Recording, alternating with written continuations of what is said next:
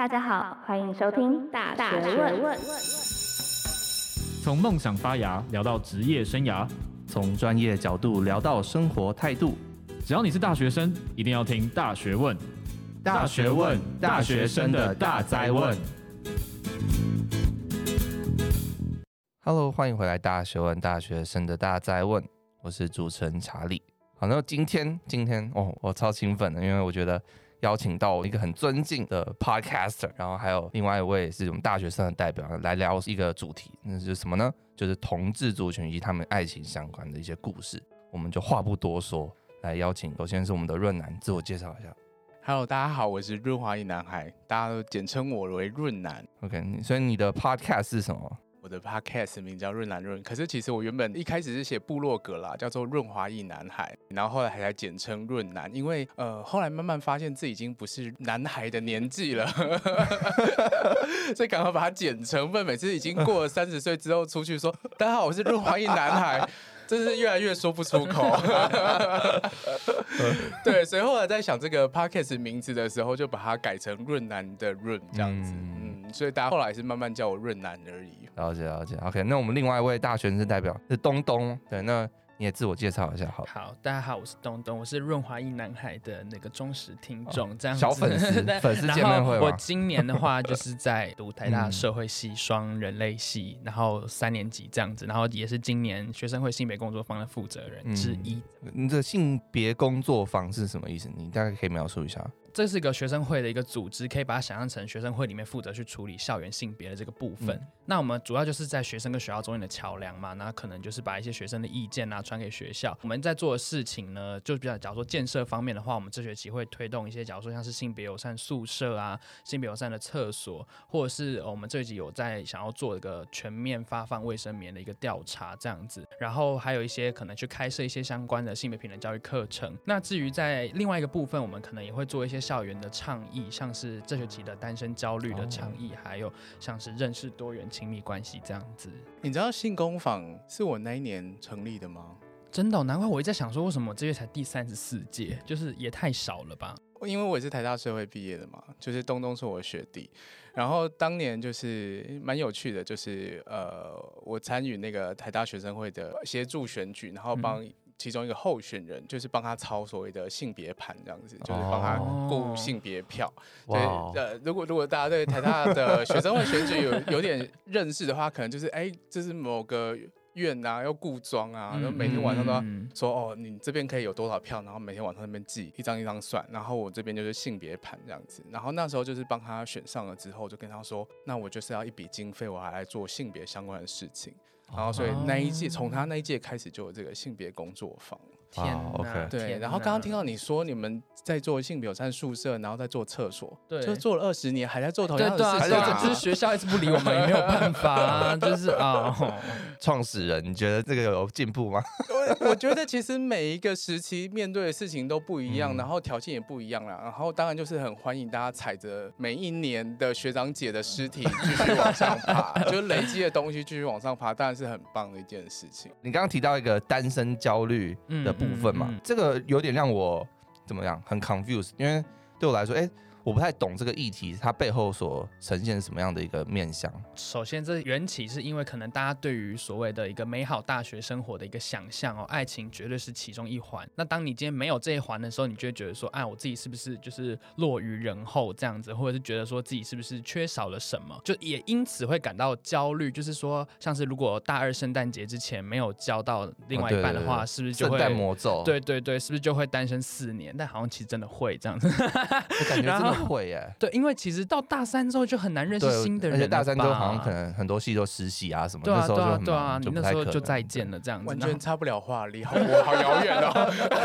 然后我那时候就在想说，就是呃单身焦虑的影响哦，除了假如说你的自我价值感的部分之外呢，我们也我那时候也想说，如果更极端一点的话，假如说因为你有可能太渴求于要另外一半，就可能会进入一些相对比较高风险或是短暂的那种亲密关系里面，或者是当你今天遇到一些假如说性暴力或者是一些侵害的时候，你可能就会呃不自知嘛之类的，当然这是一个最极端的状况了。嗯但其实就只是想要跟大家讲说，我们都是大家单身在一起这样子，我们大家就是都一样，嗯就是大家这个没有什么好焦虑的。我真的啊，就是生不对带来，死不带去啊！大家活着一个人来，死的时候一个人 对走，啊，对啊，何必交往呢？对啊？然后或者是说，推太后面了吗？我看润男非常的不焦虑。那那作为一个大学生，你觉得大家为什么那么渴望要交往这件事啊？哦，我不知道，但我刚脑中蹦出来第一个想法是因为，想要做爱？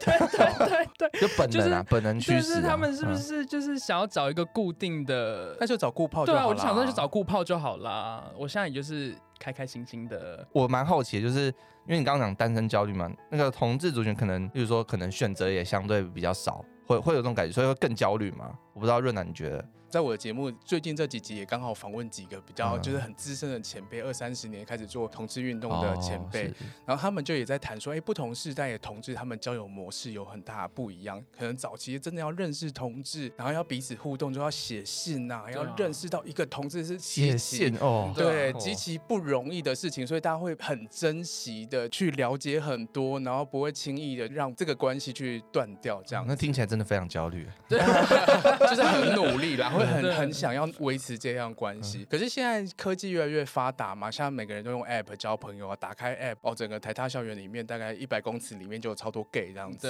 然后大家都花枝招展的嘛，所以很容易就是认识到呃新朋友，嗯所以可能大家的这个互动的模式也是会有不一样，所以反而比较不会那么珍惜彼此吧。我觉得现在的状态没错没错。我觉得异性恋可能也是这样吧，maybe。对，我觉得的确，现在那个交友软体啊，随便滑都有，这样就有点可能会觉得这个人就是一个过客，就是一个照片，然后不稀缺的资源这样子。我觉得你说他比较科技进步，真的有让这个东西变好吗？我觉得有时候哎，可能可以从另外方向想，也许嗯可能没办法真的交到朋友，就是我太快速的透过这个图片或者是影像去判断这个人适不适合我，有点太可惜了。说不定这个人的个性或者是他的兴趣喜好是真的聊起来才有兴趣的，嗯结果我因为一张图片，就是说哦这个没有腹肌我不要，对啊，或者是因为他的什么身高体重那个常数啊，对，那个男同志密码。可惜。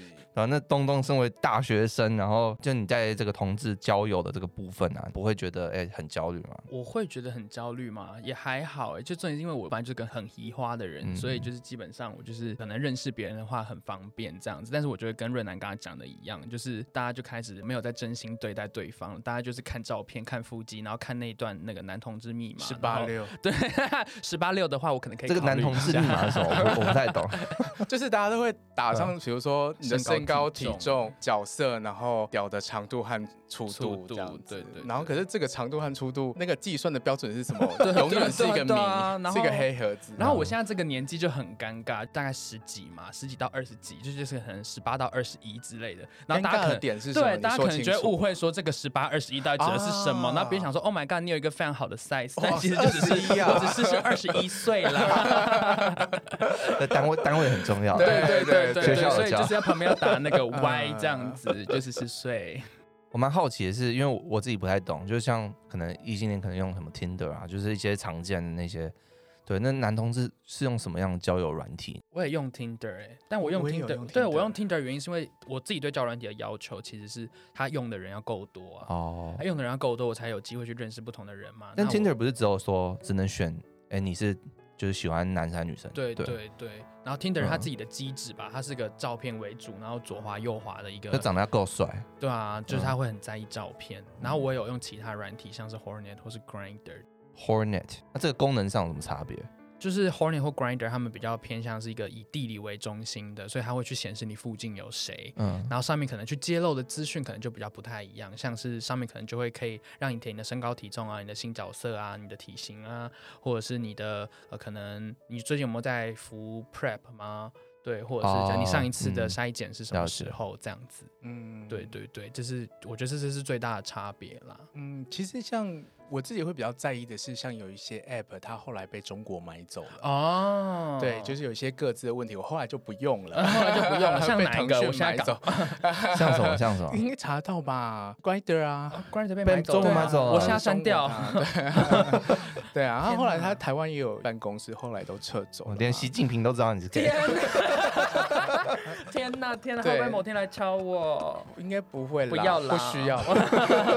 不要啦。我觉得比较有趣的是，台湾最近有一个像帮他打广告也无所谓啦，他他就是自己的一个软体叫 gsland 他本身是台湾自己开发的。那他这个创办人，我嗯之后会访问他。哦那我觉得很有很有意思的地方是，他本身就是一个开放式的关系的实践者，所以我特别有有兴趣的是说，当你本身是一个议题的倡议者的时候，你会怎么在软体设计上面去做什么样的改善？哦然后在跟人和人互动之间的时候，在使用这些 app 的时候，在 UI US 的设计的时候，有没有办法去达到你想要达成的这些设计？像润南，你自己现在用什么？你是说交友还是约炮？都讲好了。哦，我觉得现在比较好约炮是 IG 哎、是这样吗？是这样吗？哦是吧？交友软体过时了啦就是，IG 对对啊，IG 可以看到更多，然后也可以互动啊，哦然后聊一聊就说，嗯那不然就就开始聊色，就开始聊，然然后聊色说，那要不要直接约？而且 IG 现在还有 vanish mode，你还可以就是一见就嘣不见了，对对对这样子对对，可以传一些就是他看完就消失的照片，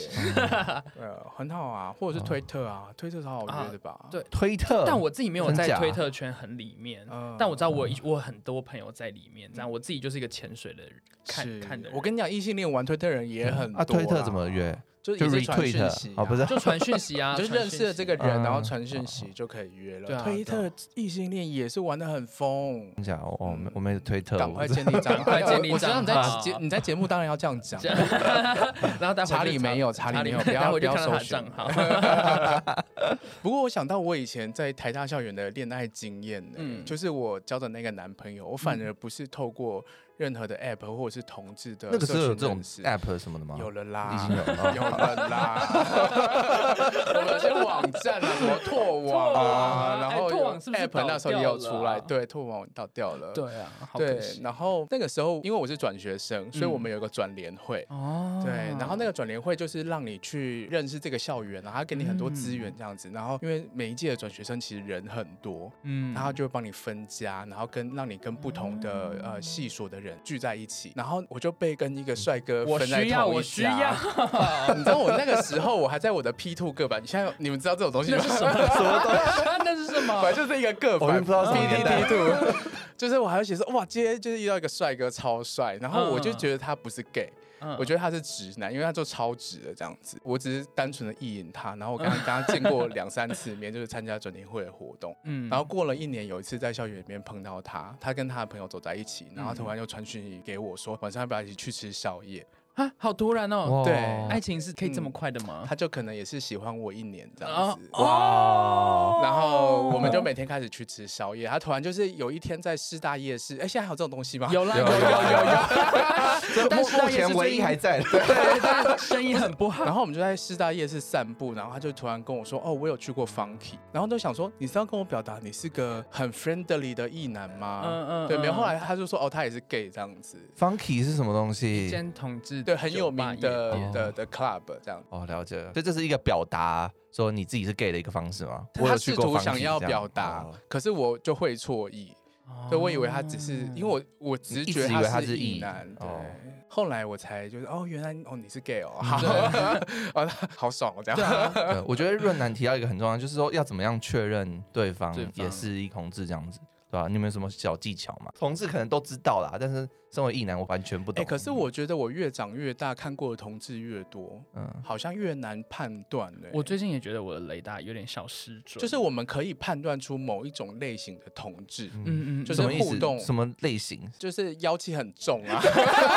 我刚才想说，天哪，这样讲好吗？但我觉得好像判断出来都是那一些，就是我我们我们可以讲，就所谓的 gay 雷达，就是可能判断这种类型的某一种特定的。对，或者是他嗯真的就是在这个社群里面生活很久，然后很认同这个社群，会用这个社群常用的术语嘛，术语或者是穿着。嗯比如说嗯。短裤啦，然后嗯。就是会穿的比较紧一点啊，然后呃嗯剪个寸头啊，背个什么后背包啊这种，就是很容易被辨识出来。嗯嗯可是就是也有很多同志，他的兴趣本来就很复杂，有觉得也有很宅的同志，有嗯有喜欢二次元的同志，有喜欢爬山的同志，会嗯然后也有就是工程师同志。嗯。所以到后面就会发现说，哎，其实很难真的去判断，如果果你没有真的去问他，或者是他告诉你的话，你无法知道他真正内心的欲望和认同是什么。那 gay 雷达还是只是比较偏向刻板印象那种标准型的才有办法。对，反正你们有什么暗，就是暗示对方你是像你刚刚说什么 funky 啊？还有没有什么其他方式？Funky 也是很北部的，对啊，很北部啊，或故意把声音提高，啊，穿的妖里妖气的，或者香水喷超级浓的那一种，这真很北部哎。对啊，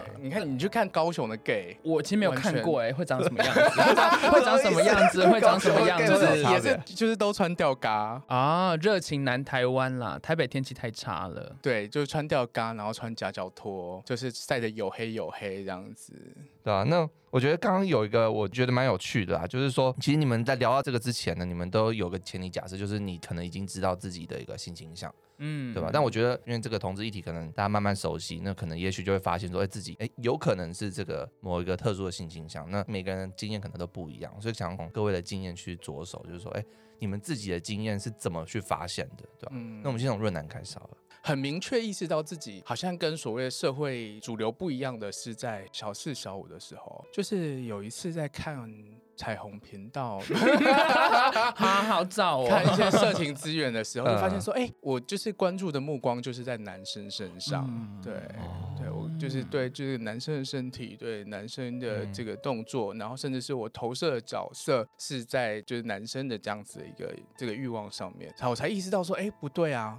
好像 something wrong 这样子，嗯、对，开始意识到说，哎、欸，自己是不是就是呃所谓的同志？那时候就知道有这种东西，嗯，可能就是很模糊的一个概念，对对对，因为我其实是乡下的孩子嘛，我就。嘉义乡下，所以其实身旁并没有太多相关的资源，然后身旁也不会有人讨论这件事情。那时候开始意识到说，哎，自己好像不太一样，然后就是花了一点时间去了解一下自己到底是什么状态。然后其实那个时候也是有点挣扎，也花了一些力气去找一些资源。比如说我后来到国中的时候，就自己跑去附近的大学的图书馆去找书，就是在电脑里面查一些关键字，说同性恋，或者是然后那书都很少啊，都是而且都是充斥各种。跟污名相关的什么艾滋啊，哦、或者是什么，对、嗯、早期的研究或者是书籍都非常非常的少，对。对对，然后甚至会去什么一些二手书店啊，其实早期台湾有一些跟同志有关的出版社，什么开心阳光啊，他们都有出过一些相关的书籍，嗯、所以我就是在这些摸索当中，慢慢的去建立自己的认同，找到自己的位置，嗯，一直到就是国中、高中之后就比较确认这样子啊。我我自己是大概国中三年级的时候，但我刚刚就听润男讲，我才想到我以前大概国小的时候，我觉得在那边。gay sen，，你知道吗？我有可能就会故意穿女生的衣服，就是假如有可以扮女生角色，我就一定会去穿裙子的那一种人，然后就想要在那边 gay sen 这样子，然后一直到国中，但三年级的时候，那时候就是因为要升高中要考试，然后我就去补习班，然后就是突然补习班就是有个男同学刚报名这样子，然后他真的是直接摔进我心坎里的那一种，那、哦、就觉得 Oh my God，这个人怎么摔成这个样子？什么鬼？而后来才觉得说，哎、欸，自己是不是有这个可能？然后、嗯、那大概什么时候你才会比较确定这件事情？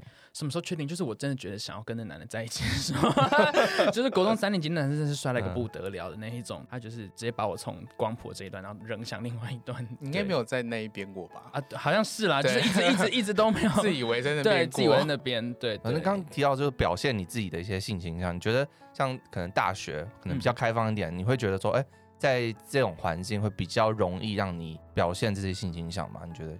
那个发挥的空间。嗯，因为我自己上大学之后，我就是一直都待在同文层里面啊，像是一些可能比较人文社会科学的这一些学科的朋友们啊，或者是一些性别社团啊，或者在性工坊，其实我一直都在同文层里面。然后这边里面就是很包容啊，或者是说，就算今天他是个异男好了，他可能也不排斥跟我交往，所以我本人就是其 实在里面过得很开心。就是上大学之后，可能还有一个原因是因为离家，就是我可能比较不会那么常遇到家人的状况之下，我可能就比较敢做我自己想要做的事情。这样，那润南呢？那你有在校园里面牵手或者是什么？没有人让我牵手啊。润南，你的大学的经验，你觉得？我自己是还好，就是我也是上大学之后，反而是比较常参与性别运动嘛，就跟东东其实很像，所以很多时候是故意去做一些事情的。就是刻意牵手，嗯、刻意去展现给别人看的这个状态。嗯，反而是那时候跟自己的那时候的男朋友，现在前男友嘛，那他、嗯、他是一个在很深贵的人，就是就是他没有出柜，他也很害怕被别人知道他是同志，所以他那时候反而就是跟我走在校园的时候，他是想要跟我保持距离的，他是害怕被发现他是同志的，所以我们就通常就只有在出去约会的时候，或者是在外县市，就是离开他的就是比较呃。可能会有人认识他的地方的时候，嗯、我们才可能会比较有一些亲密的动作。就是我在校园里面跟他就是太亲密、太靠近，他会生气。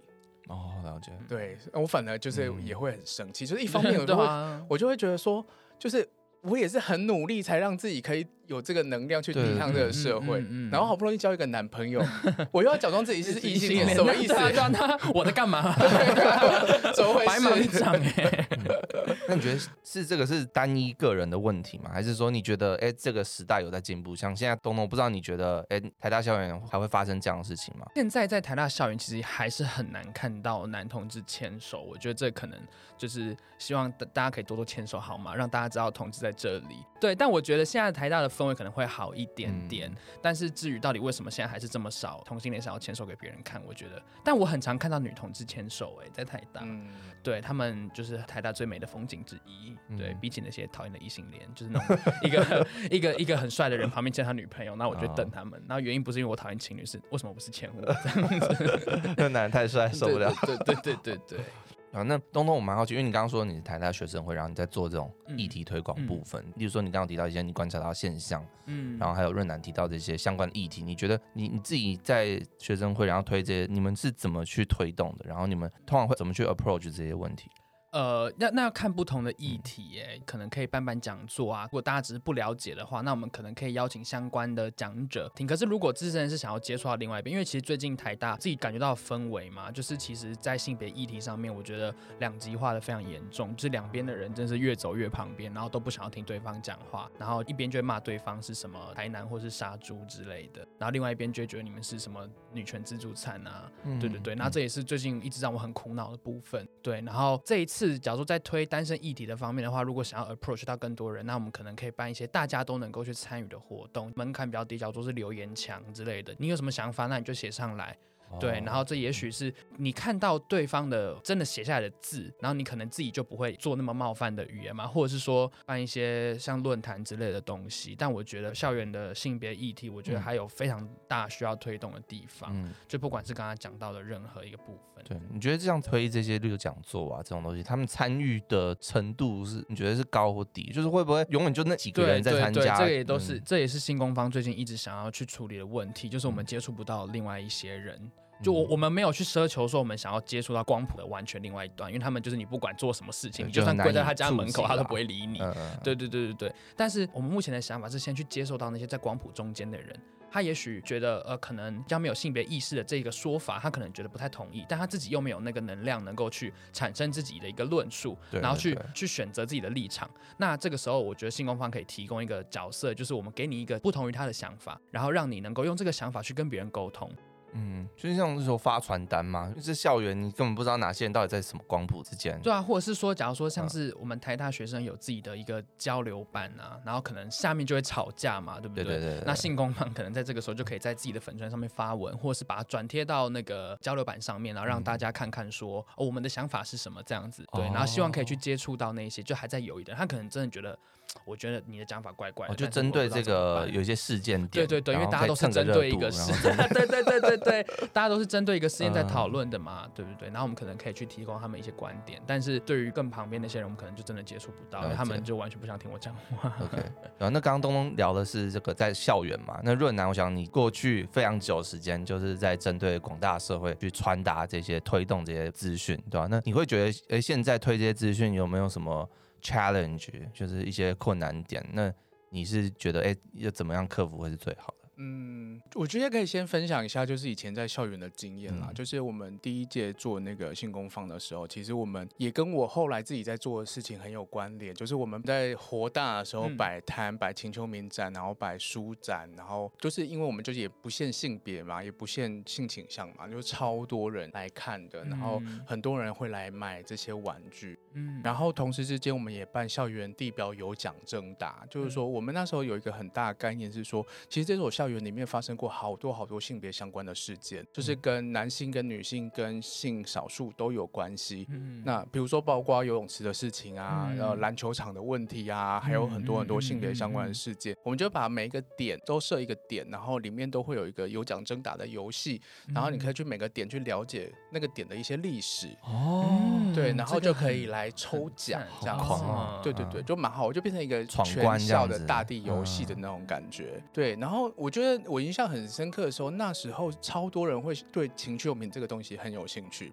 嗯，即使到现在，我想应该也是，大家还是对都会想要了解这方面的东西。所以那个也是后来我为什么大学毕业离开校园之后开始写部落格，然后就是用情趣用品作为一个角度开始写的一个原因，因为发现就是说，哦，它是一个非常棒的鱼饵，哎，大家都想看，大家都想，大家都对性这个地方切入，这样对对对，就是性对我来说，它就是一个很棒的切入点，很妙哎。那时候我就发现有很强大的男女差异，你知道吗？就是女生来逛情趣用品展，女生都自己一个人来，然后都超清楚的，嗯，已经在网络上查好自己要什么了，然后这个超便宜，就是 就知道说这一款我要，然后我已经，然后男生会是什么样子呢？男生就是一群男生猴子吗？对，类似这样子，他们起哄，对，男生彼此谈性的方式就会说。啊，你需要这个啦，你跟女朋友那要那个啦，我可以想象到，对，就是一 群男生谈性的方式就好像是呃，非得要竞争，要嬉闹，要比较，然后要怎么样，嗯，没有办法好好的分享自己的性的困扰、性的需求，会发现说，哎，其实整个校园或整个社会，其实谈性的那个空间和氛围还是很不够。我觉得同志圈有个很大的问题，就是说，你看同志，呃，什么婚姻平权小蜜蜂，他们愿意到上街头跟陌生人谈婚姻平权的事情，可是却不愿意回家跟自己的家人讲，嗯嗯嗯，对，不愿意跟自己的亲戚朋友好好的沟通。当然，这是一个很大的呃困难和阻碍，没有错。可是我会觉得说，如果你有办法让自己身旁的人知道你是同志，不用出轨也没有关系。可是你愿意花多一点点的勇敢，然后去跟他讲这个议题，然后因为你跟他建立了一个比较深厚的关系，他愿意信任你，愿意去真的听你讲话，对对对，因为信任你，他就不会因为他今天收到这个 line 的讯息。然后就去就被误导，对对对对对，所以我觉得，即使现在的这科技这些网络都非常的发达，非常的流畅和快速，可能只是回头要想一想，说我们怎么样一个一个的去从人际互动，把它一个拉十个，一个拉十个这种方式去把它建立起来，可能才是更有效率、更有帮助的，就是成为那一个重要的，就是展现的那一个人。对对对，嗯，对，我觉得润男提到，因为其实科技进步，你会感觉好像呃传递。这些这种新颖的资讯会很快速方便，但是你刚刚提到，就是它的反而是可能是一种阻碍，就是真正要让大家了解议题，反而是这种人与人实际的互动，有办法把你这些想法、这些议题传达给对方。是是了解。那最后就是想要聊一些跟性有关的部分，因为可能哎大家也是蛮好奇这一点的。都我其实我最想了解的就是，不管是同志或是异性恋这样子，那大学这个校园的性空间，我觉得这个也是最近蛮热络的一个议题啊，就是说可能。这里可能延伸到就是校园附近有什么样可以发生性行为的地方啊，或者是甚至有讨论到一些可能宿舍混宿这些问题等等的。对啊，就是蛮好奇润南的一些看法啦。你觉得哎，现在的这个环境有没有符合大家的这个需求？现在的环境你怎么说问我呢？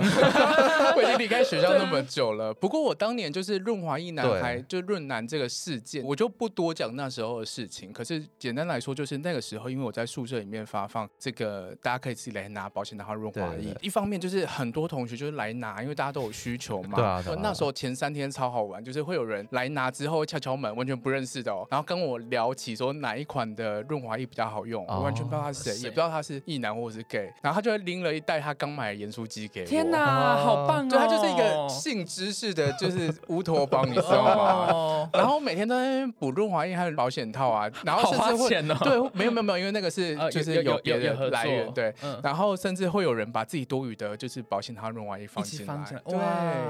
然后后来就是学校就是发现了这件事情，然后就把整箱搬走，然后甚至把那时候在 PTE 所有的文章都删掉，这样子，然后引起大家的讨论。一方面是说为什么呃性的言论就要特别被禁止，二方面就是说呃。你凭什么删？就是就是台大学生很很在意的事情，就是言论自由的问题，这样子。对，所以那时候我就开始意识到说，哎，性这件事情在校园里面真的是没有办法讨论的，而且有一派人的讲法就是说，你在宿舍里面发润滑液，是不是就是鼓励大家在宿舍打炮？我就想说。这不用鼓励吧？台大就只有女宿和男女混宿吧？台大没有男宿。对啊，就是、欸、你那边刷牙，旁边是一个女生在跟你一起刷牙，就莫名其妙是室友的女朋友啊。对啊，所以这这是一个很普遍的事情啊。然后我觉得重点就是说，我们应该要做的是鼓励大家怎么安全的性行为，或者是怎么样是合意的，不要有强迫，不要有暴力，嗯、这才是重点啊，嗯嗯嗯、而不是说我们假装没有性。嗯，对对对。啊，那你觉得台大现在有进步吗？现在哦，顺便工商一下性工坊，这学期 就是我们其实一直都有在跟校外的一些旅馆在签特约，那当然现在是学生会一样在做这件事情，这样。然后我觉得一个很酷的点就是同性恋在这中间会有点小红利，你知道吗？真的，就就是因为你你带人家回来啊，啊，你根本门口那个人根本不认得你的这个你男朋友或者你女朋友到底是谁，然后他去看，哎。你他应该也住这边吧？但如果一个男生带女生回房间，就很容易被抓到。然后我就一直去取笑我身边异性，你是开房间还有一千块。我想说，Oh my god，我们就直接带回宿舍跟室友讲一声就好了。以前我室友也是跟我讲一声，我就没事了。对，我现在也会跟我室友讲，我们有个暗语这样子，我就是没头没尾跟他讲一个暗语，然后他就说几点，然后我就会说就几点这样子，他就说好，那他那个时候就待在研究室这样子。我我们是会 想很想回宿舍睡觉。对对对对对，对不起啦，我们。是开学的时候会彼此对一下课表，然后知道说谁什么时候有空，哦、对啊，然后就就彼此不打扰，或者是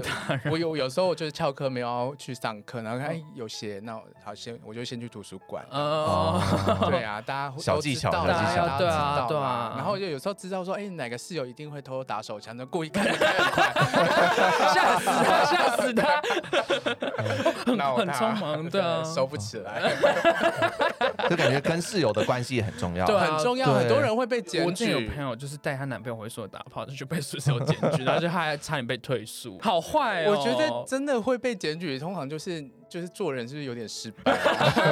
通常都会彼此包容一下的。对啊，对啊，这也是大学必修的功课吧？没错，人际关系，为了自己的性生活，一定要啊。对。那最后想要请两位帮我们做个总结啦，有没有什么样给大学生在这方面的一些建议？我自己是觉得，就是不管怎么样，就是你是单身也好，或者你不要单身也好，就是希望大家可以拥抱自己很多的可能，就是不要一直就坚守自己是死一男，或者是自己是死一女啊，没有死啦，就是一男或一女这样子。就是有时候就是你要让让自己的界限稍微松动一下的时候，你会发现很多很不同的面貌这样子。就是希望大家可以去接受自己是流动的这样子，可以喜欢男生，你也可以喜欢女生，然后男生也不一定就是有一定的长相嘛。我们刚刚一直都在讲这个，就是。关于多元面貌的一个问题，这样子，除了去接受别人的多元面貌之外，也希望大家可以回过头来去接受自己的多元面貌。当你今天身体出现了一些怎样的一些情况或一些改变，或者是你今天突然就对于某个人心动了，那那就去心动吧，对不对？就是趁你还可以心动的时候，就等人老珠黄的时候，你就知道。对对对，那润南呢？那东东有办法跟女生吗？我其实最近一直在想，哎，就除了性行为之外，因为我呃大部分朋友都是女生，对，就是。这部分我也还在很努力去开拓我、我有时候听到就是大家一直在倡议说，就是大家要流动、要接受的时候，我就想说，哦，那我流得过去吗？对 对对对对。但是就是有时候流动还是要看你有多少的那个机会 或者是条件嘛。对，目前的条件就是我还没有还没有让我攻破我的心房。是是是。但就是他有没有攻破是一回事，你有没有办法？心态上接受。对，心态上，我现在就是可以确定，就是如果今天真的有个女生就这样闯进来了，那我就是 OK 了。但但目前为止就是还没有女生闯进来这样子。对对对。开一点啦，不要关那么紧。对啊，平常都跟那么开，对对，平常该开的不开，对对对。我的部分的话，我觉得延续东东的讲法，我觉得大家可能对关系的想象可以再多元一点喽。就是说，不管是同志或者是异性恋，特别是异性恋啊，大家对关系的想象可能是比较狭窄的。比如说，这些对于伴侣的想象都是来自于很多的电视剧啊，或者是很多爱情小说啊。然后我们在成长过程当中也没有这个很多练习的机会，所以我们很多时候在交往的时候，我们就会理所当然的会认为说，哦，男朋友就应该要做什么，嗯女朋友就应该要做什么。可是每个人的成长背景又不太一样，所以当你把你想象这个理所当然这个男朋友角色去套在别人身上的时候，常常会让彼此很困扰，会让很不舒服。就好像说，男友就应该要做什么样事情，男友就一定要记住什么东西，对，对女友就一定要扮演什么样的角色。可是我觉得这个东西如果太理所当然的去这样子想象的话，会对关系是一件蛮大伤害的，然后会走不下去。嗯、所以最重要的是，我觉得大家在谈恋爱或者是谈关系的时候，一定是个事先排除的，是一个放空的状态，然后彼此透过关系去确认彼此需要的是什么。过程当中，两个人之间去做协商、去做妥协，这样关系才可以长久。然后包括说有没有机会变成开放式的关系，嗯、有没有第三者、第四个人、五个人一起玩，或者是你们在某些地方是可以放开手的，嗯、或者是在之后分手的时候，可不可以更自在一点？我觉得这个就是在关系里面可以更更自在、更有弹性的一个地方。就是今天非常感谢两位来到我们节目，哇，真的是。聊非常多，然后我想大家哎、欸、听完这些东西，可能要想要了解更多，对吧？那要怎么样找到两位的一些资讯？那我们先从东东好，你的一些可能办的一些工作坊或什么的。性工坊的话，就是你就搜寻国立台湾大学学生会性别工作坊，然后就可以找到我们这样子。那我们会有专门负责的小编。如果大家对于我们的活动有兴趣的话，发了我们的粉砖参加我们的活动这样子。然后我们在十二月二十四号预计要办一场实体的，在台大里面的一个校内的小型的同志游行这样。那也欢迎大大家来参加这样，OK，哎，这是所有人都可以不用太大学生。对对对对对对对，我们所有活动就是就开放给所有的学生。那润南呢？如果大家对就是我的内容有兴趣的话，可以在就是 Podcast 的各大平台搜寻我的 Podcast 节目，叫润南的润润南的房间。那我在这个节目里面都是用专访的形式，就是跟查理一样，就是会访问各式各样的跟性啊、身体啊，或者是亲密关系有关的各种人事物。对，那如果大家对情趣用品呢，或者是就是房间呢，我最近在写一系列就是开房间的系列哦，有兴趣的话也可以 Google 我的部落格，就叫润滑一男孩。OK，那这样听完之后，还不赶快去 follow，我把链接全部放在下面，工作坊资讯、润男的一些资讯全部都在下面，大家记得点击一下去浏览浏览。好的，那今天的节目就到这边了，很谢谢大家的收听，那我们就下次见喽，拜拜，谢谢拜拜，大家再见。